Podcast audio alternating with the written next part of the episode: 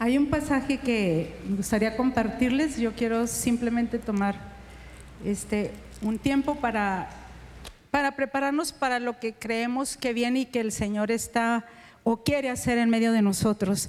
En Romanos 12, 1 dice, así que hermanos, o sea, esta es una de las exhortaciones más direccionales de la escritura. Y todos nosotros necesitamos mucha dirección continuamente, porque continuamente hay muchas cosas que nos están distrayendo o llevando para otro lado y el Señor quiere que nosotros nos reubiquemos. Dice, así que hermanos, os ruego por las misericordias de Dios que presentéis vuestros cuerpos en sacrificio vivo, santo, agradable a Dios, que es vuestro culto racional. Y quizás lo has escuchado muchas veces, me gustaría que lo rumiaras ahí un poquito o mucho.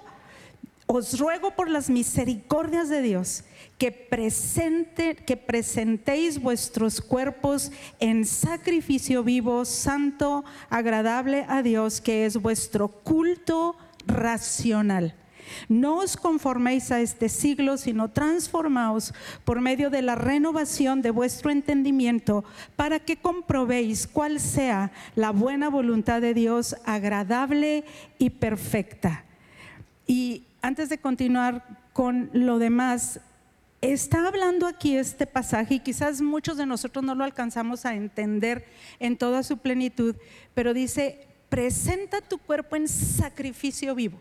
Es decir, es un sacrificio, es algo que tú estás dándole al Señor que no es tuyo, va a ser total y enteramente para el servicio del Señor. Y hablando aquí de cuerpo, está hablando de las tres partes, cuerpo, alma y espíritu, no nada más, eh, no nada más lo espiritual o no nada más tu cuerpo físico. Ahora, el cuerpo físico es sumamente importante porque el cuerpo físico, aparte de toda la complejidad y, maravilla que es el cuerpo, es lo que Dios nos ha dado a cada uno de nosotros. Y quiero decirle algo que es bien importante que entendamos. Es lo único que nos va a acompañar hasta el final de nuestra vida, nuestro cuerpo. No vamos a tener a nadie más, quizá, no vamos a tener algo más. Lo único que nos va a acompañar hasta el final es nuestro cuerpo. Dios nos lo dio para que nosotros seamos mayordomos de Él porque lo hizo un templo del Espíritu Santo. Y alguien me dijo, y tan mal que lo tratamos, ¿verdad? Que ni siquiera lo traemos ahí, que aguante, que haga, hacemos con nuestro cuerpo cosas que no nos interesa conocer, que lo afecta, que no lo afecta, con que nosotros nos sintamos bien. Y, y muchas veces o la mayoría de las veces por este desconocimiento y este maltrato que hacemos al cuerpo, todo nuestro entendimiento empieza a no funcionar. Todo se afecta por la manera como está nuestra salud. Todo se afecta eh, en, no solamente en las enfermedades, sino anímicamente. Alguien dice, somos lo que comemos. Y ahorita que estamos con, todo lo que son las ansiedades, con todo lo que son las depresiones, con todo lo que son las enfermedades mentales que están a todo lo que da, que no nos permite pensar bien, pues todo tiene que ver con el cuidado de nuestro cuerpo. Y aquí dice que lo presentemos, o sea, queremos un arreglo primeramente con nosotros, nosotros tenemos que hacer un reseteo de, de nuestro cuidado que tenemos por él y luego después también en nuestra alma. Déjeme le, comento en una manera muy, muy cortita. Eh, con algunas personas nos dimos cuenta de un programa que estaba haciendo la pastora Karina con un gastroenterólogo argentino y tuvimos la gran oportunidad de, de eh, varios de los maestros de la escuela y algunas otras personas entramos en este programa. Ha sido una revolución aún para los hombres que han entrado, porque muchos hombres han entrado para acompañar a sus esposas, algunos maestros de la escuela, y ha sido en realidad algo muy, muy fuerte, muy, muy, nunca, yo nunca me imaginé, yo toda la vida dietas y cosas, etcétera, pero nunca me imaginé cómo el conocimiento del cuerpo, como te lleva a, conocer, eh, como nos llevó este, este programa, ha sido muy increíble. Pero eso no es todo, o sea, eso es solamente una parte de lo que Dios quiere. Acuérdense, presenten y si quieren, quisiera que lo dijéramos en, en, voz alta, Romanos 12.1. Así que, hermanos, os ruego por las misericordias de Dios que presentéis vuestros cuerpos en sacrificio vivo, santo, agradable a Dios, que es vuestro culto racional. O sea, este sacrificio que le vamos a presentar a Dios, no nomás es un sacrificio ahí que, que está todo tronado porque no lo hemos cuidado bien, sino debe de ser un sacrificio vivo, santo, agradable a Dios, porque es el templo del Espíritu Santo. Ha sido de veras algo muy, muy extraordinario. La pastora Cari es, es un programa que hacen únicamente tres semanas eh, y ahorita va a empezar uno el 8 de agosto, si quiere información eh, la tendrá, es algo que para mí vi cómo le ayudó a todo mundo, pero después ella me dijo que quizá podemos hacer algo con la congregación, sí tiene un costo porque todo el día eh, hay una nutrióloga, hay un psicólogo, hay el gastroenterólogo, el doctor que te está atendiendo. Y ella me dijo si quieres lo hacemos en la congregación. Y la cosa de, de decir porque alimentarnos necesita ser mucho, muy intencional y mejor, porque ir con el doctor y con las medicinas y todo lo demás te va a afectar mucho más de lo que tú te imaginas. Entonces, yo quiero animarnos en esto, pero también en lo siguiente, porque para todo, mis hermanos, o sea, no es tanto el decir, ah, pues ahora este, nos van a enseñar sobre alimentar, no. Para mí lo más importante de todo es la disciplina porque somos una nación muy indisciplinada en todos los sentidos.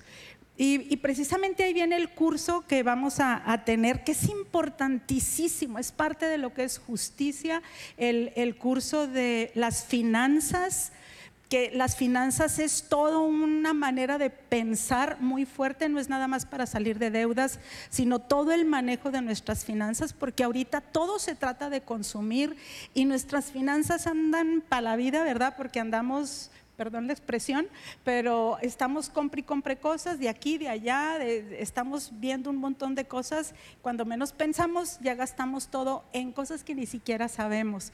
Entonces, con el favor de Dios, todos aquellos, así como, como yo espero que haya muchos de ustedes que digan, queremos cuidar nuestro cuerpo porque queremos que nos dure hasta el final. No queremos ser gente que le da lata a otras personas este, y queremos cuidarlo para que funcione como Dios lo diseñó que funcionara. Es una maravilla, de veras, cada órgano, cada, cada, hasta los más detalles, los detalles más pequeños tienen una complejidad muy extraordinaria, pero también todo el entendimiento del uso de nuestras finanzas, de todo lo que es organización, de todo lo que es el uso de nuestro tiempo. Eh, voy a hacer un paréntesis y, necesito decirlo bien. Yo vengo muy impresionada, yo creo que Dios en, este, en esta cosa de, llevarnos al, nacimiento de, de mi nieta, este, tuve, tuve la oportunidad de ver lo impresionantemente organizada que es mi nuera.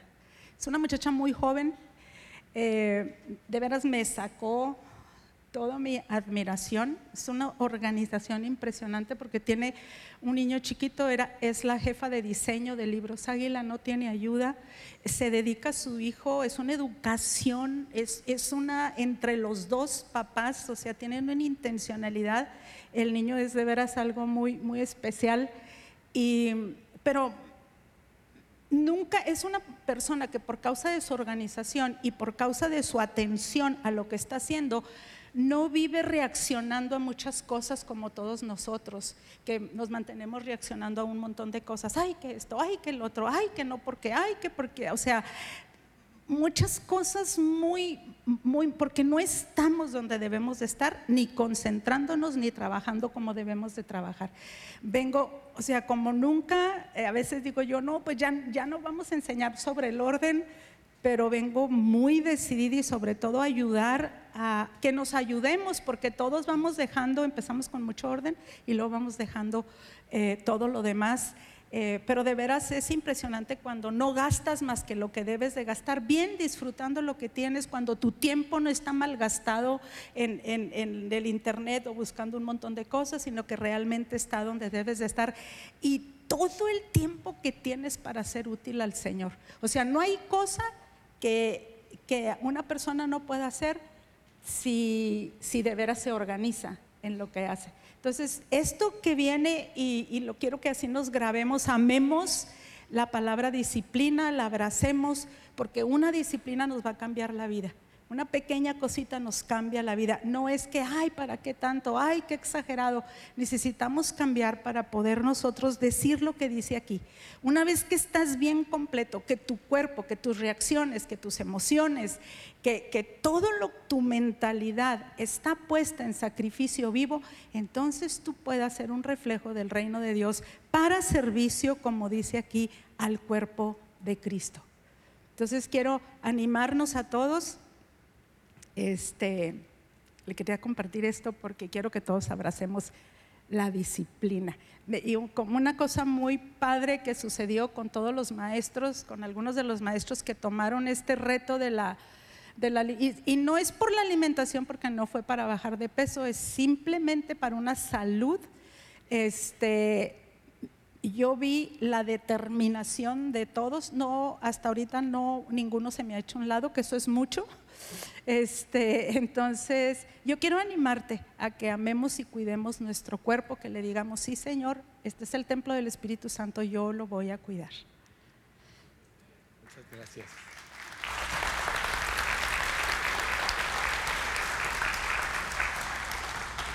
Proverbios dice que el hombre sin disciplina es como una ciudad sin murallas. O sea, el que la quiere atacar no obtiene ninguna resistencia.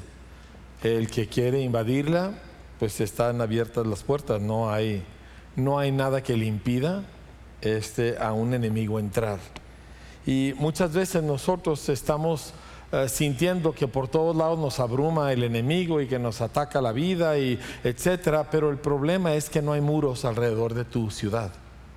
No hay muros alrededor de tus emociones. No hay muros alrededor de tus finanzas entonces eres terriblemente vulnerable a cualquier ataque pequeño o grande porque no has desarrollado las defensas que tu vida necesita en un mundo malo. Y el mundo es malo. El mundo afuera, eh, el ambiente espiritual, la cultura en general, no es buena. Y si nuestras vidas no están preparadas con una disciplina propia, con un gobierno propio, entonces vamos a ser presa fácil para cualquier cosa que venga. Y las mejores intenciones no nos van a salvar de caídas fuertes. El problema con las caídas, dices, bueno, pero el Señor me vuelve a levantar. Sí, pero en el inter se pierde mucho y se daña a otra gente. Sí, porque una caída nunca caes tú solo, siempre arrastras a otros contigo. Entonces queremos aprender disciplina. Y, queremos hacerlo intencionalmente porque no es algo a lo cual estamos acostumbrados. Pero podemos acostumbrarnos a ello. Y, y no es una cosa que está fuera de nuestro alcance. Y al nosotros empezar a caminar de esa manera, vamos a experimentar cada vez mayor libertad, cada vez mayor paz, cada vez vamos a experimentar abundancia y que no se nos esfuma la abundancia. Pero todo está relacionado con ese gobierno propio que Cristo nos da por medio de su Espíritu, con esa disciplina que nosotros abrazamos como algo bueno y el resultado es magnífico familia. Así que vamos a hacerlo. Nuestra vida no es simplemente cómo me siento mejor en este ratito. Y usted tiene que entender que la mayoría de las religiones en este mundo para eso sirven para que yo me sienta mejor en este momento en que me siento mal. Eso no sirve para nada porque el momento se pasa así de rápido. ¿sí? cuando nosotros utilizamos a Dios porque me quiero sentir bien, estamos actuando como si no conociéramos a Dios. Pero si nos sometemos al Señor y dejamos que Él nos forje y que Él nos forme, entonces seremos lo que Él quiere que seamos y aquello es muy, muy bueno. ¿Sí? Entonces dice, yo no estoy acostumbrado a la disciplina, nadie estamos acostumbrados, pero lo vamos a aprender. Voltea con tu vecino y dile, lo voy a aprender. Así es. Así que no, no salimos a comer cualquier cosa y no, se me antoja, ¿verdad? Y vienen los cinco gancitos y dos cocas, etcétera. No, no. Eh, El apóstol Pablo escribió lo siguiente, y se lo quiero leer, dice, todas las cosas me son permitidas. Ay, ¿por qué Dios no me detiene? Tú puedes ir a comerte siete pingüinos, ¿me entiendes? Y varios chicharrones y con pella y todo lo que quieras. Nadie te va a detener. Dile a tu vecino, nadie te va a detener. Pero si Dios sabe que me hace daño, ¿por qué no me detiene? Nadie te va a detener. Todo me es permitido, pero no todo conviene. Todas las cosas me son lícitas, pero yo no me dejaré dominar de ninguna. ¿Sí? Las viandas para el vientre, o sea, los alimentos para el vientre y el vientre para las viandas, pero tanto al uno como a las otras destruirá Dios. O sea, agarra perspectiva. ¿Sí? ¿Quieres comerte un dulce? Bien, cómete uno, no 14. ¿Me explico? ¿Sí? Este, tú dices, yo no tengo control de mí mismo, si como azúcar, sácala de tu casa. Y no haya azúcar en tu casa. Así de sencillo. Es que yo sé que si yo visito a la tía, voy a comer. No visites a la tía, o ve después de haber comido. ¿Me explico? El punto es de que Familia, no somos víctimas de las circunstancias, somos nosotros instrumentos de Dios, colaboradores de Dios, y nosotros no estamos a que nos lleven las olas de, las eh, situaciones o de los sentimientos, porque estamos en Cristo. Amén. ¿Sí? Así que nosotros tenemos el gobierno de nuestra propia vida por el poder del Espíritu Santo. Gloria a Dios. Alguien dele gloria al Señor. No soy víctima de las circunstancias. No estoy, ay, es que a mí me va tan mal. Estoy en Cristo. Amén. Estoy en Cristo Jesús y eso cambia todo. Yo quiero tomar de donde eh, inició la pastora y quiero llevarnos a un entendimiento de qué es lo que Dios está haciendo con nosotros y, y lo que Él quiere producir en nosotros. Y empiezo con un pasaje que todos conocemos, este Juan capítulo 1, un pasaje increíble, ¿verdad? Hablando acerca de Jesús. Dice en el principio era el verbo y el verbo era con Dios y el verbo era Dios. Este era en el principio con Dios y todas las cosas que han sido hechas fueron hechas por medio de él y nada de lo que ha sido hecho fue hecho sin él. En él estaba la vida, dice, y la vida era la luz de los hombres. Solo en Él estaba la vida. Todos los demás seres humanos estábamos muertos para Dios. Ah, vivos para la codicia y vivos para el que dirán y vivos para mil cosas, pero no para Dios. Vivos para la ambición y vivos para yo quiero lograr algo, pero no para el Señor. No teníamos apetito por Dios. No teníamos hambre por sus palabras. Volteábamos y veíamos a alguien adorando a Dios y nos sentíamos incómodos y hasta nos daba vergüenza ajena por esa persona. No había en nuestro corazón, no había en nuestra persona nada despierto hacia Dios. Estábamos muertos en pecados. La separación entre nosotros y Dios era infranqueable, no se podía atravesar hasta que Jesús la atraviesa de arriba hacia abajo. Él toma forma de hombre y trae consigo la vida que no había en este planeta. Por eso los demonios lo reconocían al instante, porque él estaba vivo y todos los demás seres humanos estábamos muertos.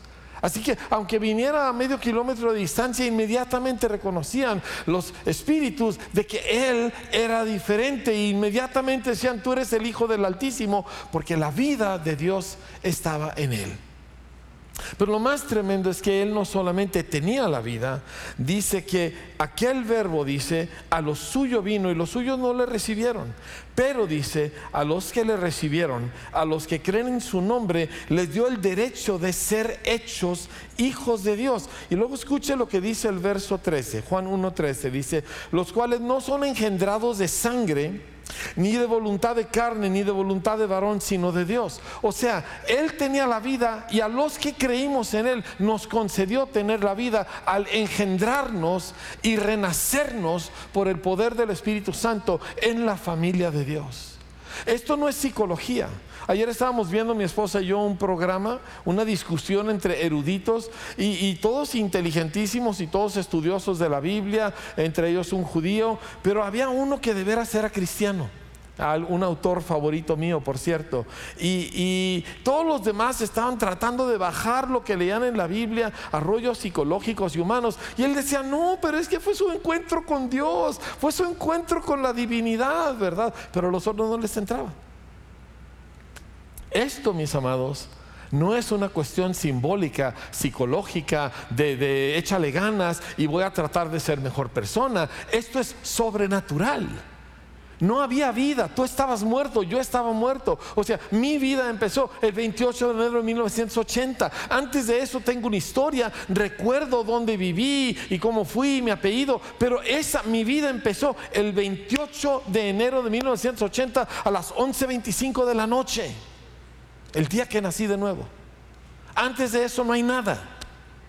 Y sí recuerdo cosas, ¿me entiende? Pero no hay nada que valga para Dios. Todo empieza a partir de ese instante. Cuando la vida entró en mí, cuando yo nací de nuevo, cuando Dios me engendró por su Espíritu Santo y algo cambió. Algo extraordinario cambió.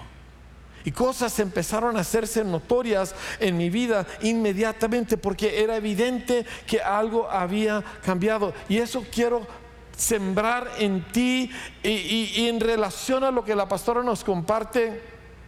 Pero yo quiero que se te meta hasta los tuétanos. Tú no eres la misma persona que eras. Tú ya no eres la misma persona. Dices, todavía batallo con algunos malos hábitos. No lo dudo. Todavía tengo de repente actitudes o todavía, pero tú no eres la misma persona. Estas no son palabras de ánimo, no estoy tratando de ser positivo, esta es la realidad. Tú volviste a nacer, tu espíritu renació, tú estás vivo para Dios. Sí hay que hacer un trabajo de renovación y ahorita lo vamos a ver, pero mi espíritu que estaba muerto y no tenía apetito de Dios, de repente despierta y se quería devorar la Biblia. Y quería estar con cristianos. Y me encuentro entre aquellos que levantan las manos y yo también las tengo, levantadas. Y me encuentro entre los que están haciendo el ridículo y yo también lo estoy haciendo. Porque ya no somos la persona que éramos. Ya no somos, tú ya no eres la misma persona. Y entre más pronto tú captas eso y verdaderamente tú llegas a absorber esta realidad, no un ah, pensamiento positivo, sino la realidad de que tú renaciste, entre más pronto lo captas, entre más pronto lo abrazas y lo crees, entonces aquello se hace visible cada vez más y más. Yo quiero hablar un poco acerca de eso y de cómo eso se desenvuelve, hacia dónde nos lleva aquello. ¿sí? Una de las primeras cosas que suceden cuando tú naces de nuevo, digo que se te caen pecados de encima, ¿verdad? A, ver, ¿quién dejó un vicio sin darse cuenta? De repente ya, no lo tenía. Levante bien en alto su mano. ¿Sí? Okay. Yo, yo también fui uno de ellos. Yo dejé varios vicios y ni cuenta me di de algunos, hasta que ya habían pasado días y ya no tenía el vicio, ¿verdad? Y, me acuerdo tanto de testimonios de miembros de esta iglesia donde sus familias inconversas me testificaron, es que algo le pasó a mi mamá, es que algo le pasó a mi papá, es que ya no reacciona de la misma manera. ¿Cuántos les ha sucedido algo así? ¿Sí? Que ya no reaccionas igual. No estoy diciendo que nunca te equivocas, pero que algo cambió. ¿Sí? Si no, ¿para qué estamos aquí? Dios mío de mi vida. Digo, hay formas mejores de cumplir con Dios que esto. Pero estamos aquí porque ya no somos la misma persona que éramos. Ahora, uno de los cambios más poderosos que sucede, y de aquí voy a ir desarrollando un poco, es lo que dice en Segunda de Corintios, en el capítulo 5, eh, verso 14. Este es todo un pasaje impresionante, pero les quiero leer nada más este versículo. Dice, pues el amor de Cristo nos constriñe, nos, nos apremia, dice, habiendo llegado a esta conclusión, que uno murió por todos y por consiguiente todos murieron. Y todos y por todos murió para que los que viven ya no vivan para sí, sino para aquel que murió y resucitó por ellos. Entonces, el primer cambio consciente de, un cambio de dirección completa que sucede cuando tú crees en Cristo y naces de nuevo, es que a partir de ahí tú ya no vives para ti. Tú ya no vives para ser mejor persona, tú ya no vives para tener más éxito, tú ya no vives para lograr tus sueños. Y yo sé que eso se oye mucho en internet y en muchas diferentes predicaciones, pero no en la Biblia. ¿Me explico? Tú ya no vives para ti. Tú vives para el Señor y ahorita vamos a ver cómo es eso. Pero tú ya no vives para ti mismo. Antes de conocer a Cristo, así es como tú vivías. ¿Sí? ¿Me pueden poner la foto de mi nieta otra vez? ¿Pueden ponérmela? ¿Sí? Ahí encuéntrenla. Puedo esperar a que la vean porque necesito todo el efecto. ¿Ven este ser angelical? ¿Sí? Qué hermosa, ¿verdad? Todo el mundo, a ver, señoras, señoras, digan así como lo dicen ustedes, qué hermosa, ¿verdad? ¿Sí? No dejó dormir a sus papás toda la noche. Cada 40 minutos empezaba a llorar. Cada 40 minutos. Y el otro angelito, porque es un angelito, ¿sí? Ahora que ya no es el único angelito en el hogar y que el 100% de la atención ya no está con él, de repente le brotaron aspectos, ¿verdad? Y, ayer mi esposa hizo un, un FaceTime con el, con el niño y el niño volteó y nos vio y dijo, bye. O sea, no quería vernos, estaba perturbado por la vida. ¿Qué le estoy diciendo? Que aunque nace perfecta y preciosa y todo eso, todavía requiere mucho trabajo. Pero cuando tú naciste de nuevo, la cosa que se te arrancó de tu ser más profundo es ese egoísmo en el cual vive el mundo desde que nace. Porque ella no lo hace por maldad o por querer dañar a sus padres, ya lo puedes quitar, ¿sí? Porque luego aquí van a empezar a comparar la verdad conmigo y, pues no, no, no quedó bien. Pero el punto es de que cuando tú naciste de nuevo, Dios arranca de tu interior esa inclinación a yo vivo para mí. Ahora, tu mente necesita ser renovada. Tus hábitos necesitan ser renovados. Pero la raíz que te hacía un ser egoísta y básicamente un patán fue quitada. Y si tú te si tú respondes a simplemente lo que nos leyó hoy la pastora, de que tú volteas y presentas tu cuerpo, ya no en que yo quiero esto yo quiero el otro, sino yo quiero servirte, Señor. Aun cuando vienes a buscar, Señor, sáname, es porque te quiero servir y enfermo no te sirvo, Señor y tú volteas y tu vida la pones al servicio del Señor, esa es tu nueva naturaleza. ¿Sí? Así es lo que le sucede a una persona que nace de nuevo. Y aquello se extiende, pero me voy a, tomar un poquito de tiempo para ver un par de cosas más antes de entrar en el detalle de cómo es esto. ¿sí? Colosenses nos dice que cuando nosotros nacimos de nuevo, Colosenses capítulo 1, en los versos 12 al 14, dice lo siguiente. Dice, dando nosotros gracias al Padre que nos ha capacitado para compartir la herencia de los santos en luz, porque Él nos libró del dominio de las tinieblas y nos trasladó al reino de su Hijo amado Ahora, yo quiero preguntarte, y la pregunta no es para que me la contestes a mí, es para que la contestes a ti. ¿Esto es real o son palabras positivas? No, no, yo no quiero la respuesta. Yo me tengo que responder a mí, tú te tienes que responder a ti.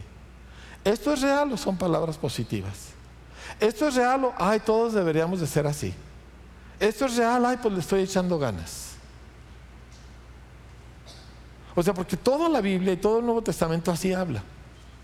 De modo que si alguno está en Cristo, nueva criatura es. Las cosas viejas pasaron, y aquí todas son hechas nuevas. ¿Esto es real o son palabras positivas? Son para animarte, son para levantarte este, un poquito, ¿verdad?, del ánimo y, y que tú le eches más ganas. ¿Es eso lo que está haciendo aquí el Espíritu Santo? Poniendo palabras que a final de cuentas no son verdad, pero pues nos ayudan. ¿O es esto la realidad? Y tú y yo, por alguna razón, no nos hemos conectado a esa realidad. Y yo creo que si nosotros respetamos al autor de la Biblia, nos vamos a dar cuenta que la segunda situación es donde nos encontramos. Que esto es real, pero yo me desconecto de ello. Y hay varias causas por las que me desconecto, pero el punto es que yo me desconecto de algo que sí es un hecho y que sí está ahí. ¿Me explico? Y la pregunta para nosotros es, ok, ¿cómo me voy a conectar a esta nueva realidad? Porque si todo esto es real, mi vida debería de ser muy diferente. Eso no significa perfecta, eso no significa que nunca te vas a equivocar, eso no significa que no tendrás momentos difíciles en la vida o que no enfrentarás adversidad, porque la vida y el mundo son difíciles. Pero si esto es verdad, pues mi vida necesita ser muy diferente a cómo la estoy llevando, a cómo la estoy viviendo. Entonces, ¿cómo? ¿Cómo me conecto a esto? Bueno, primero aquí en este pasaje dice que Dios nos ha hecho aptos. Me gusta como lo dice en la Reina Valera. Dice que el Señor nos, déjeme se lo leo mejor directamente. Dice, fortalecidos con todo poder, conforme a la potencia de su gloria, para toda perseverancia y longanimidad, con gozo dando gracias al Padre que nos hizo aptos. Diga conmigo, apto Usted se siente apto para el cielo. Ay, no. La pregunta es honesta, porque yo no tengo garantía de que usted no lo van a atropellar saliendo de aquí. Usted no la tiene. Yo no tengo garantía que usted no le va a dar una enfermedad mortal. Usted tampoco la tiene. Entonces, ¿usted se siente apto para el cielo? Pues la mayoría va a decir, no, ay, bueno, es que a mí me falta mucho. ¿Por qué? ¿Por qué nos falta tanto?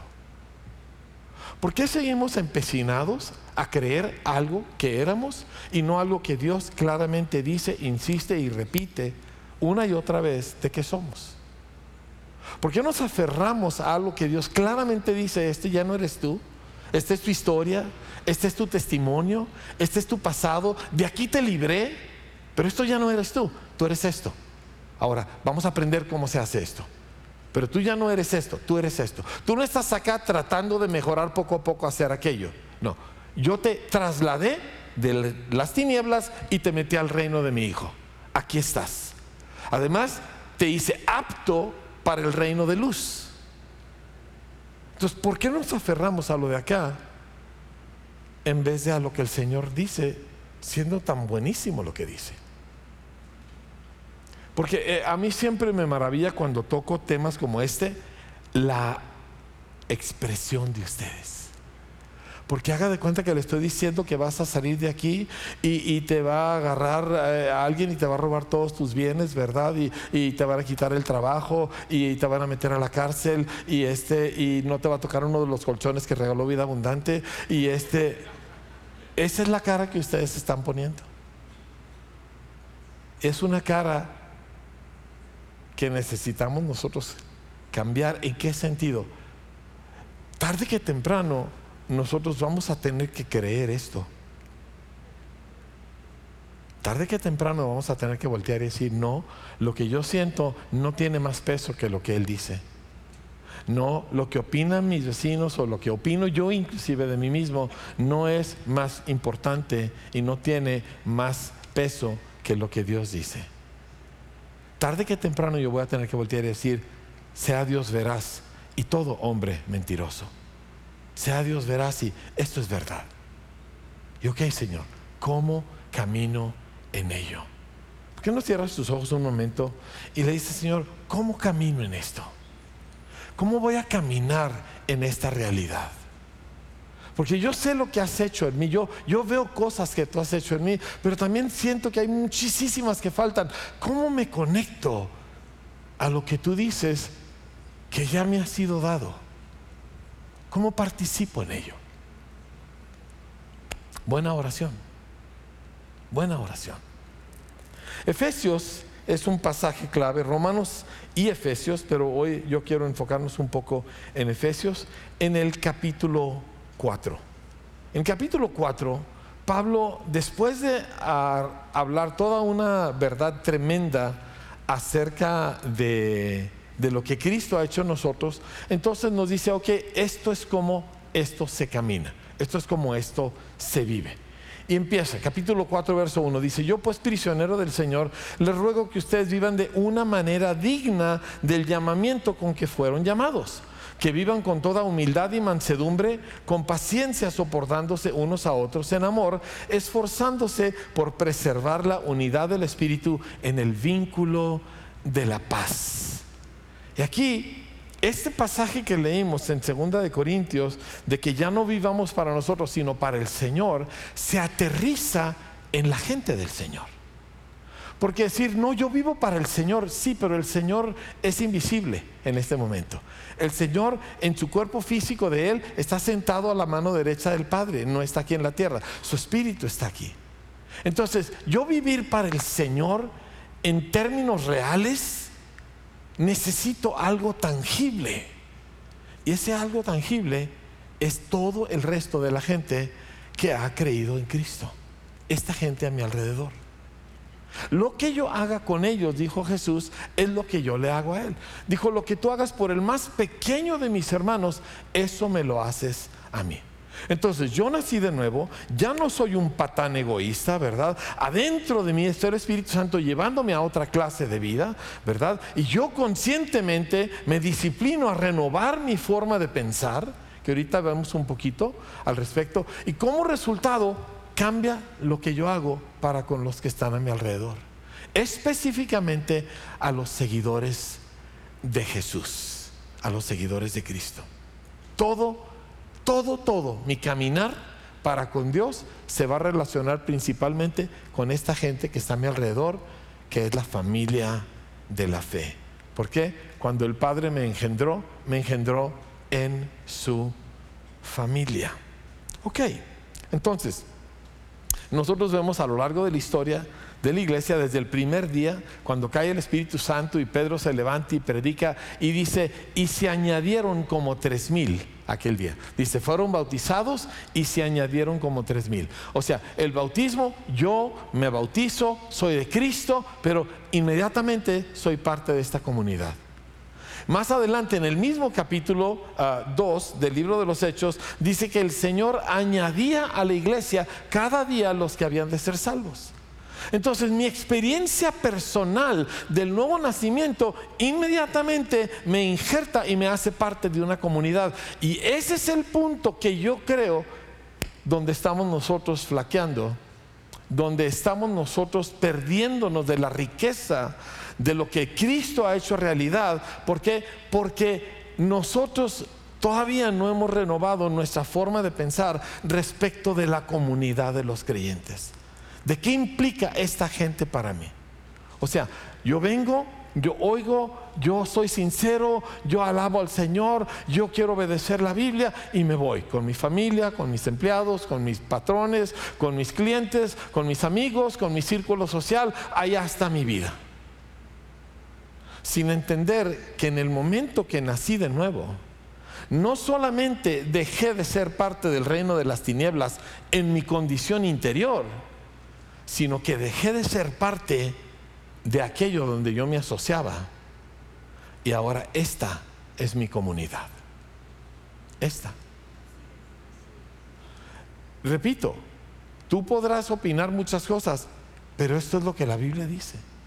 Se añadieron y luego se reunían todos los días y comían juntos en las casas con alegría y sencillez de corazón.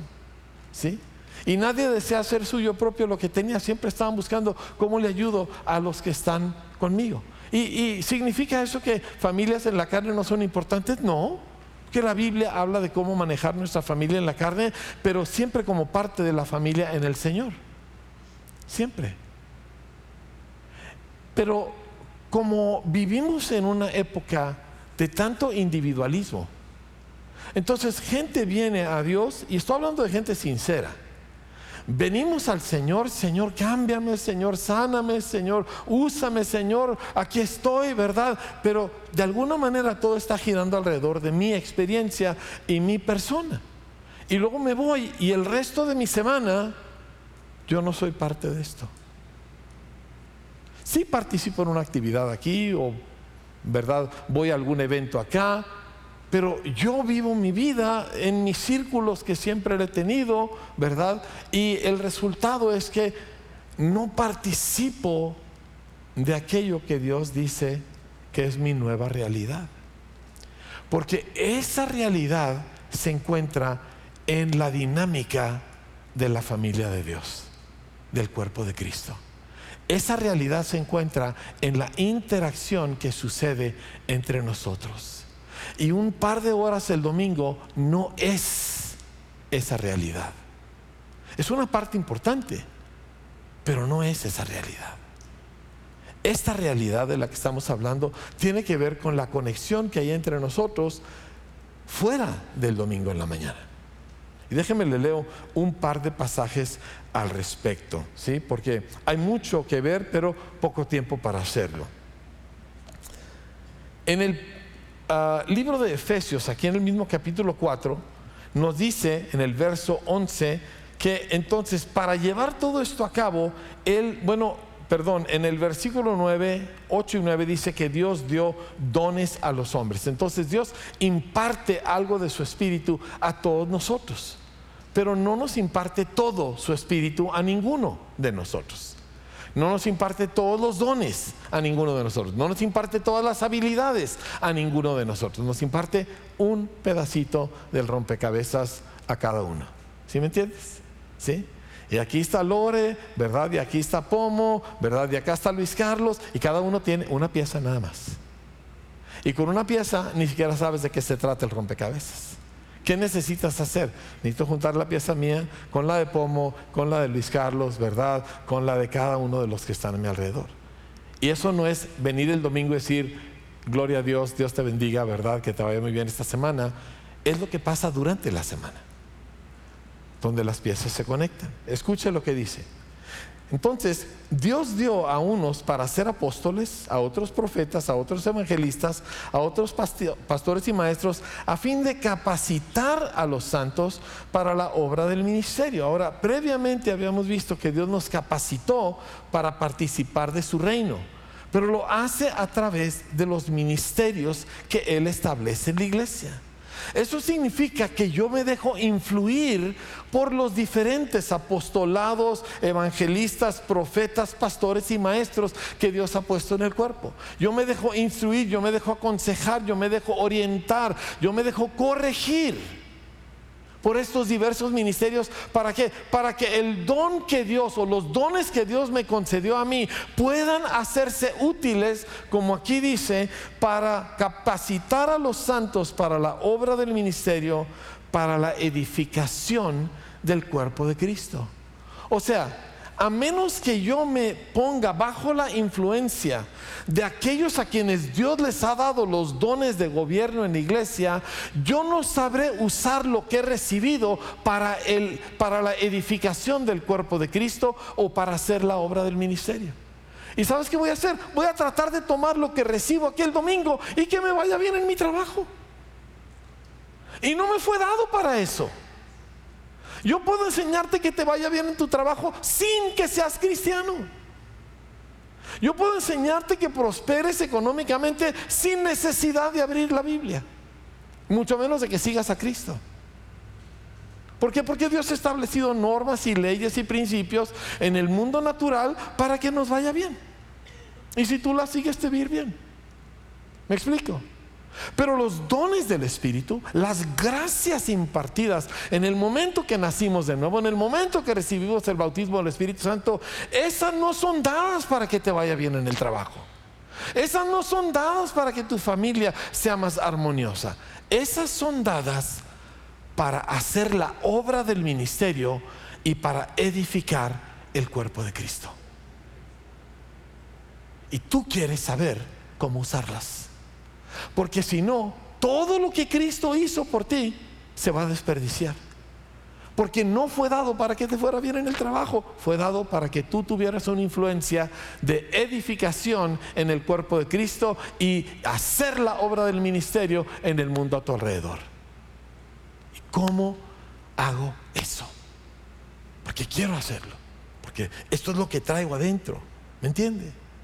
Mire, yo me convierto al Señor, yo no sabía lado por lo redondo. Yo no sabía nada de la Biblia, yo no sabía nada del cristianismo, nada. Para mí los cristianos eran unos bichos raros que levantan las manos y hacen caras así, ¿verdad? Y, dicen que se están gozando. Y yo no entendía eso, ¿verdad? Yo tenía una imagen en mi mente de una chica aparentemente muy pentecostal, ¿verdad? Que estaba ella arrepintiéndose de alguna cosa y está y sale, ponen esa foto en la primera plana del periódico de mi universidad, que era súper comunista, ¿verdad? Yo dije, yo no quiero ser eso. Jamás, ¿verdad? Qué cosa tan espantosa. Hasta prefiero los ridículos que hacen así, ¿verdad? Que esta pobre señora con sus gestos. Eran bichos raros. Y me convierto al Señor y descubro a Cristo. Y lo que quería era dárselo a alguien más lo que quería hacer la obra del ministerio. ¿Y cómo hago que otra gente conozca esto? Pero necesitas que gente con el llamado de Dios, con mayor experiencia y con la unción del Espíritu Santo, te instruya para que hagas esto bien. ¿Me explico? Yo doy gracias a Dios por gente como Horacio Grimes y el hermano Víctor y, el pastor Salgado aquí en Parral y, por otros, ¿verdad? Como los doctores Pardillo y el hermano Myers, que nos instruyeron a nosotros. Hombres con unción y con autoridad y nos instruyeron en cómo hacer la obra del Señor. Bueno, esto es exactamente lo que tú necesitas. O si no, vas a venir domingo tras domingo diciendo debería ser mejor persona, pero no lo eres. Y esa no es la vida que está en este libro. Entonces, tú experimentar de la obra extraordinaria de Cristo depende de tu conexión con la gente que está a tu alrededor. Ay, dice, ni lo conozco, pues conócelo. Apréndete su nombre. Pregúntale qué necesidades de oración tiene, ¿verdad? Pregúntale si le gustan donas o si le gustan pastel y llévale uno. ¿Hello? Nadie dijo nada. ¿Por qué nadie está diciendo amén? No, ni a ti te salió bien que estás aquí enfrente. Tu vida depende de si tú te conectas con esta gente que está a tu alrededor. Si no lo haces, tú vas a venir. Yo acabo de estar, no voy a decir dónde, no voy a decir nombres ni nada, pero estuve en una iglesia, increíble edificio, espectacular esta gente como tiene lana. Increíble edificio. Ellos hacen en un año lo que a nosotros nos ha tocado, tocado 40, ¿verdad? Nos ha tardado 40 y, y no había nada de conexión entre la gente. Y no había conexión entre el predicador y la gente. No había nada. No había, ningún vínculo. Yo quiero que tú entiendas que yo dependo de esta iglesia más de lo que tú te puedes imaginar yo necesito la interacción con ustedes más de lo que ustedes se pueden imaginar. Yo no sería cristiano si yo no estuviera conectado a ustedes. Esa es la realidad. ¿Me explico? Pero es lo mismo para cada uno de nosotros. No puedes hacer tu vida en tu propia experiencia personal, tú solo y Dios y tu Biblia. Eso no funciona es cuando nos conectamos. Déjeme le leo un poquito de cómo se ve eso, ¿está bien? Eh, estoy leyendo aquí todavía en, Efesios capítulo 4 y, y nos dice, el objetivo es que lleguemos a ser maduros. De hecho, Pablo escribe en Colosenses, dice que dice, yo por esto lucho, dice, para que presentarlos a todos maduros en Cristo. Dice, con este fin también trabajo esforzándome según su poder que obra poderosamente en mí. O sea, mi chamba, iglesia, es que tú seas maduro en Cristo. Pero eso no sucede si eres un individual. Si eres un individuo, tienes que estar conectado. Eso no sucede si no estás invertido en la otra gente que está aquí a tu alrededor. Tienes que estar invertido en los demás, en alguna medida u otra. Es la única forma en que yo puedo hacer mi trabajo bien contigo.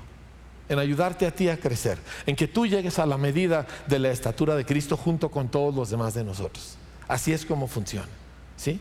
Entonces, Pablo dice, nuestro objetivo es llegar a esa medida, es llegar a esa plenitud para ya no ser niños fluctuantes, que cualquier viento de doctrina y de enseñanza nos lleva por todos lados. Y luego nos empieza a describir, y voy a leerles de Efesios 4, 17. Y hay dos cosas que suceden aquí. Y quítenme el reloj porque yo necesito un poquito más de tiempo. Tengo tres semanas de no estar aquí. Yo necesito hablar con mi congregación. ¿sí? Y usted acomódese bien porque esto va a tomar un poquito más de rato. Alguien diga amén. Capítulo 4, verso 17. Esto digo pues y afirmo juntamente con el Señor que ustedes ya no anden así como andan también los gentiles ya no vivas como ellos, ya no hables como ellos, ya no pienses como ellos. Si te juntas con ellos y te ves que tú estás empezando a adaptarte a ellos, no lo hagas. El segundo versículo que no nos leyó la pastora después de decir presenten sus cuerpos en sacrificios vivos, dice no te adaptes a este mundo. Si tú vas y estás entre gente y no puedes ser abiertamente cristiano, no debes de juntarte con ellos hasta que tú agarres bien la onda. Si tú no puedes ir y estar entre un par de inconversos y decirles, me permites orar por ti, tú no necesitas juntarte con esa gente. Porque ellos tienen más influencia sobre ti que tú sobre ellos. ¿Me explico? Dice, esto pues digo y afirmo juntamente con el Señor, que ustedes ya no anden así como andan también los gentiles en la vanidad de su mente. Ellos tienen oscurecido su entendimiento, están excluidos de la vida de Dios por causa de la ignorancia que en ellos hay por la dureza de su corazón. Dice, habiendo llegado a ser insensibles, se entregaron a, la sensualidad para cometer con avidez toda clase de impureza. Pero ustedes no han aprendido a Cristo de esta manera. Si en verdad lo oyeron y han sido enseñados en Él, conforme a la verdad que hay en Jesús. Y luego escuchen, dice, en cuanto a la anterior manera de vivir, ¿cuántos teníamos una anterior manera de vivir? No se trata nada más de cuando te las tronabas. No se trata nada más de cuando te ponías hasta atrás. No se trata nada más de cuando te comías al prójimo, ¿sí? Porque algunas señoras ni se las tronaban ni se ponían borrachas, pero a cómo comían prójimo. De cualquiera de las cosas del pasado, dice, en cuanto a la anterior manera de vivir, despójense de ese viejo hombre que se corrompe según los deseos engañosos y sean renovados ustedes en el espíritu de su mente y se vistan del nuevo hombre, el cual en la semejanza de Dios ha sido creado en la justicia y santidad de la verdad. Una anterior manera de vivir. O sea, ¿qué significa esto? Escúchenme atentamente. Hice una paráfrasis al respecto. Tú ya no buscas las mismas cosas. Tú ya no hablas igual que antes. Tú, ya no te asocias de la misma manera que antes te asociabas. Lo que ayer te gustaba, ahora te incomoda. ¿No te ha sucedido que alguien cuenta un chiste de color subido y antes te hubieras atacado de risa y ahora te sientes todo incómoda? Gloria a Dios. Esto es evidencia del nuevo nacimiento. Esto es evidencia que el Espíritu Santo está haciendo algo en ti. Tú ya no piensas de la misma manera. Lo que antes despreciabas, ahora es supremo para ti. Lo que antes ni sabías que existía, ahora no puedes vivir sin ello. ¿Me explico? Hay una anterior manera de vivir y hay un nuevo hombre. Y tú escoges cada día en cuál de los dos vas a vivir. Por eso dice, por uno murió y luego todos murieron. ¿Por qué? Porque cada día mueres a tu viejo hombre. Cada día dices, yo ya no soy aquel patán, yo ya no soy aquel inmaduro, yo ya no soy aquel conflictivo, yo ya no soy aquel vicioso, yo soy una persona nueva en Cristo Jesús. Todos los días de tu vida tú haces eso. Y mueres a tu pasado, y mueres a lo que tú piensas que tú eras, y mueres a lo que piensan los demás que tú eras, porque tú estás en Cristo. Y no vuelves tú a... Y que, caes, que tropiezas, le dices, perdóname Señor, no sé qué estaba pensando, me arrepiento. Si hay alguien más a quien pedirle perdón, le pides perdón a la persona y te levantas y te vistes del nuevo hombre otra vez. Cada vez. ¿Y sabes qué sucede cuando haces eso? Con el paso del tiempo te caes menos y menos y menos y menos y menos veces. Hasta que se vuelve rara una caída. ¿Me entiendes?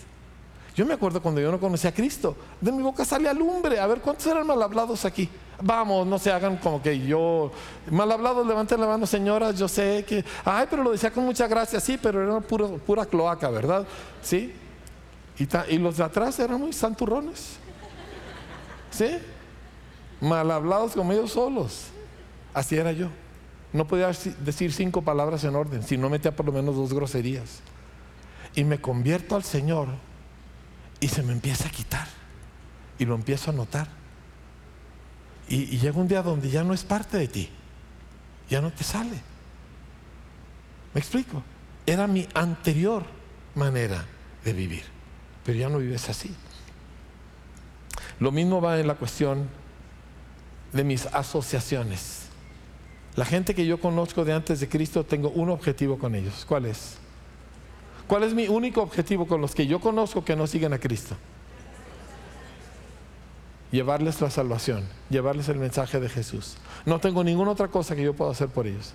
Si son pobres y les voy a llevar de comer junto con esta comida, les voy a llevar el mensaje del amor de Dios. Si son lo que sea, mi objetivo con ellos es hacer la obra del ministerio, es alcanzarlos para el Señor. Punto. ¿Sí? Continúa y dice, por tanto, y aquí empieza a hablar acerca de nosotros. Diga conmigo nosotros. Dice, por tanto, dejando a un lado la falsedad, hable verdad cada cual con su prójimo. Ahí empieza. Dejamos de contarnos mentiras, dejarnos de aparentar lo que no somos, porque esta es mi familia, ¿verdad? Tu familia te ve en tu peor momento, sí o sí. Claro que sí. Tu familia te ve cuando estás deprimido y cuando estás enojado y cuando no quieres comer y cuando, etcétera, sí. Bueno, dice, dejen de apantallar, dejen de tratar de mostrarle a la gente una cara que no es. O sea, ¿cómo estás? Oh, muy bien, gloria a Dios, bendecido, ¿verdad? Me cae tan gordo cuando la gente contesta así. Porque yo sé que está endeudado hasta las chanclas. Yo sé que ya lo corrieron del trabajo, ¿me entiendes? Pero bendecido, gloria a Dios, ¿verdad? ¿Por qué mejor no vienes y sabes que la estoy pasando muy mal, ora por mí? Ayúdame. O regáñame o haz algo conmigo. Hable verdad cada cual con su prójimo. Porque somos miembros los unos de los otros. O sea, si yo no te puedo pedir ayuda a ti, ¿a quién le puedo pedir ayuda? Jesús, el Hijo de Dios, en el momento de su prueba más grande, cuando va al huerto de Getsemaní a orar la noche antes de padecer, voltea con sus discípulos a los más cercanos de él y les dice, por favor, no me dejen solo. Mi alma está hundida, estoy deprimido hasta el fondo. Por favor, oren conmigo. Este es el Hijo de Dios pidiendo ayuda. ¿Tú te crees mejor que el Hijo de Dios? Ah, no, soy bendecido, gloria a Dios, estoy muy bien. Hable verdad cada uno con su prójimo, porque somos miembros los unos de los otros. Enójense, pero no pequen. No se ponga el sol sobre su enojo. A veces te enojas con un cristiano, claro que sí. ¿Alguien se ha enojado con un cristiano aquí? Ese ni cristiano es bueno, eso no te toca a ti decirlo, ¿verdad? Pero te has enojado con un cristiano. Sí, mi esposa se enoja con uno frecuentemente pero no me la lleva por mucho tiempo, ¿verdad? Dice, no se ponga el sol sobre su enojo, ni den oportunidad al diablo. Hay gente aquí que no se habla, que tiene semanas, meses o años y no se dirigen la palabra. Discúlpame, perdóname, dispénsame, pero ¿qué diantres te sirve estar aquí sentado? Ay, es que a lo mejor me cae, pues tienes dos años y no te ha caído. No se ponga el sol sobre su enojo. El que roba, no robe más. Ah, dice yo no robo. Todo mundo roba. Todo mundo agarra lo que no es suyo. Todo mundo busca cómo sacar provecho y sacarle más. Te digo cuál es uno. ¿Sí? Todo mundo quiere un descuento cuando ya se lo están dando barato. Todo el mundo quiere fregar al prójimo. Si dice, esta palabra no está en la Biblia, pero usted me la entiende, ¿verdad? Yo se lo digo porque yo vendo, yo vendo libros, yo vendo los mejores libros de la República Mexicana y los vendo a la mitad de precio de lo que cuestan los que están más chafas. Y todo el mundo me pide descuento en el nombre de Jesús. deje de robar. Lo que deberían de hacer es decir, esto vale el doble, pastor, ahí le voy a mandar el doble de lo que me cobró. ¿Me explico? Pero el punto es de que, ah, ¿cómo le saco provecho? A ver cómo yo salgo ganando en esta cosa. Dice, así era mi pasada manera de vivir. Ya, ya no vivo así, ya no soy así. El que roba, no robe más, sino bien, sino más bien que trabaje haciendo con sus manos lo que es bueno, a fin de que tenga que compartir con el que tiene necesidad. ¿Cuándo fue la última vez que tú te pusiste a trabajar? Y yo le digo esto porque no, no debo hacerlo porque no me gusta poner, incomodar a nadie, pero así es mi esposa. Yo trabajo y ella lo usa para ver a quién le ayuda. Ella también trabaja mucho, pero todo el tiempo. Oye, eh, eh, por ejemplo, las, maestras que metió al programa ese, ellas nunca van a poder conseguir este ah, ingrediente en este precio. Compra que hay 15 y ahí vengo yo con 15 bolsas, ¿verdad? De aquello. Porque así es como ella siempre ha funcionado. Y yo yo, sé que la bendición de Dios está sobre nosotros en gran medida porque Tita tiene ese constante cuidado de la otra gente. Mi pregunta es esta, ¿cuándo fue la última vez que tú trabajaste pensando en cómo le puedo ayudar a alguien que ahorita está molado en el cuerpo de Cristo? Ay, yo tuve una ganancia extra ahora, ¿verdad? ¿Qué puedo yo hacer con este dinero para ayudarle a alguien que yo sé que está enfermo? ¿Me explico? Esa es la conexión de la que estamos hablando. Aquí es donde la vida de Dios empieza a fluir. Aquí es donde todo esto, que aquí son palabras que parecen, ay, qué bonitas, se vuelven la realidad de cómo yo funciono. Porque Dios no va a separar la verdad que Él ha destinado para el cuerpo para dártela a ti individualmente. Te la va a dar si estás conectado. Pero fuera de la conexión no sucede gran cosa. Continúa y dice, no salga de la boca de ustedes ninguna palabra mala. Esas incluyen chismes y críticas, ¿sí? Sino solo la que sea buena para edificación. Es más, repita eso conmigo. Solo la que sea buena para edificación. Eso es lo que está saliendo de su boca. Dice, según la necesidad del momento, para que imparta gracia a los que escuchan. A ver, repite eso conmigo. Que imparta gracia a los que escuchan. ¿Sabe que yo le he dicho a personas muchas veces que cuando alguien venga y te comete, no sé, Ale me quiere decir, ah, no sé, algo acerca de Mon, ¿verdad? Entonces, y, yo le digo, ¿sabes por qué, por qué me lo estás diciendo a mí? Ay, bueno, es que es verdad. ¿Por qué me estás envenenando el corazón? ¿Por qué me estás diciendo algo que me va a hacer verlo mal a él? Ve y díselo a él en persona y a mí no me incluyas. Pero no dije ninguna grosería, no, pero dijiste un chisme, dijiste una crítica, dijiste algo malo acerca de otra persona. Y esa persona no tuvo la oportunidad de defenderse, así que tú eres un abusón. ¿Te crees muy macho? Ve y dile sus verdades a la persona en su cara, a ver si eres tan macho entonces. Ay, no, pues es que esta persona ves cómo es. Sí, qué cobarde eres tú. Que te atrevas a hablar de terceras personas sin estar ellos presentes. Eso es lo que hacíamos antes. Pero ya nos hemos despojado del viejo hombre que está viciado conforme a los deseos engañosos. Ya no hacemos esas cosas. ¿Me explico? Uy, todo el mundo se quedó muy quietecito porque ese es un pecado muy común en cualquier comunidad, pero no debe de ser en esta. Y yo sí quiero animarte. Si alguien viene y te hace un comentario de otra persona, dile, deja de envenenarme el corazón. Ay, ¿por qué me hablas tan feo? ¿Por qué me estás envenenando mi corazón? ¿Por qué me quieres sembrar tu veneno en mi corazón? Párale. Ve, habla con la persona y si no tiene nada que decirle a la persona, cállate. Ah, dice, voy a perder todos mis amigos. Amigos como esos, ¿para qué los quiero? Es que familia, esto no es nada más, ah, yo sirvo a Cristo, no, esto está aquí aterrizado, esto está aquí en vida real, esto está aquí con gente que tiene nombre y rostro, ¿sí? Y esto se vive aquí a pulso.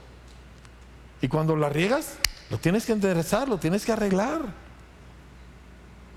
Y ahí es donde la vida fluye. Y ahí es donde empezamos a edificar. Y ahí es donde gente de afuera ve y dice, yo quiero ser parte de eso. ¿Me explico? Esto es parte de la vida en Cristo. Así es como se vive. Cierro con esto, aunque tengo mucho más. Dice, y no entristezcan al Espíritu Santo de Dios. ¿Sabes qué pasa cuando nosotros nos damos estos lujos de volver un poquito a como antes lo hacíamos? Contristamos al Espíritu Santo y todo el poder que se nos asignó a nosotros ya no está activo. ¿Por qué? Contristamos al Espíritu. O sea, lo que yo hago con pomo va a definir el ánimo del Espíritu Santo. ¿Me explico? Es así de sencillo. La manera en que yo te trato es la manera en que Él va a, es lo que le va a afectar o no afectar a Él. No podemos separar una cosa. No podemos nosotros, por un lado, hablar y decir cosas y hacer cosas y luego voltear y decir, ay Señor, bendíceme. Así no funciona, iglesia. Entonces, volviendo al punto inicial, Jesús muere por todos nosotros para hacernos criaturas nuevas que ya no vivimos para nosotros mismos, vivimos para Él a través de su cuerpo. Esto no sucede de manera espontánea siempre. Hay veces sí, pero no siempre. Se tiene que hacer de forma intencional. Esto significa que me levanto y voy y busco un rostro de alguien que no conozco, pero lo he visto un montón de veces en la congre, ¿sí? Y ya tengo yo X número de años, ¿verdad? En la congre y veo a esa persona y no sé cómo se llama. Me levanto, al final de la reunión voy y lo busco y le digo, ¿sabes qué? Perdóname todo este tiempo y nunca me he presentado, yo me llamo Juan, ¿cómo te llamas tú? Y yo a la gente siempre le digo, y repíteme tu nombre cinco o seis veces, ¿verdad? Porque yo eh, conozco mucha gente, se me olvidan los nombres, pero cuatro o cinco veces ya se me va pegando y este, porque me quiero saber tu nombre. ¿Me explico? ¿Por qué? Porque sí somos hermanos. Ya ve que nos dicen en la calle, ay, hermano, pues sí. ¿Sí? O también le puedes decir, no, tú ni a primo llegas, ¿verdad? Pero ese es, es un poquito más agresivo. Pero sí, sí somos hermanos. Y sí, sí es real. Y no nos son títulos protestantes, es Biblia, es Jesús. Es lo que Él diseñó desde un principio. Y Él nos sacó de nuestro infierno personal, no para que nos fuera bien individualmente, sino para hacernos un pueblo, una comunidad. Y luego esa comunidad es luz para el resto de la comunidad. Y para eso estamos aquí. Queremos hacerlo bien. ¿Sí? Por eso hacemos escuelas como Vida con Futuro, en Tecorichi y ahora aquí la secundaria y por eso estamos buscando cómo hacemos esto y aquello y lo otro. ¿Por qué? Porque ya no somos aquellos patanes egoístas que un día fuimos. Ahora somos de Cristo. Ya no soy lo que fui, dilo conmigo, ya no soy lo que fui. No, no, pero dilo con convicción, sí, ya no soy lo que fui. Estoy igual de feo, pero ya no soy lo que fui. Amén. ¿Alguien sabe que ha cambiado? No, no, no te estoy diciendo que digas, eh, porque todo el mundo me dice, ay pastor, no soy perfecto. De veras. No digas cosas que ya todos sabemos, ¿sí? ¿Está bien? Entonces no estoy preguntándole a nadie si es perfecto porque ninguno de nosotros todavía llega ahí, ¿verdad? Y nos zumba. Pero el asunto es, ¿ha cambiado tu vida, sí o no? Sí. Entonces tú ya no eres quien tú eras. Así que ya no hables como hablabas. Ya no te asocies como te asociabas. Ya no pienses como pensabas. ¿Sí? Ya no busques lo que buscabas, ya no ames lo que amabas, porque ya no eres la misma persona. Ahora eres miembro de la familia de Dios. Y todos estos, tus hermanos. Gloria a Dios.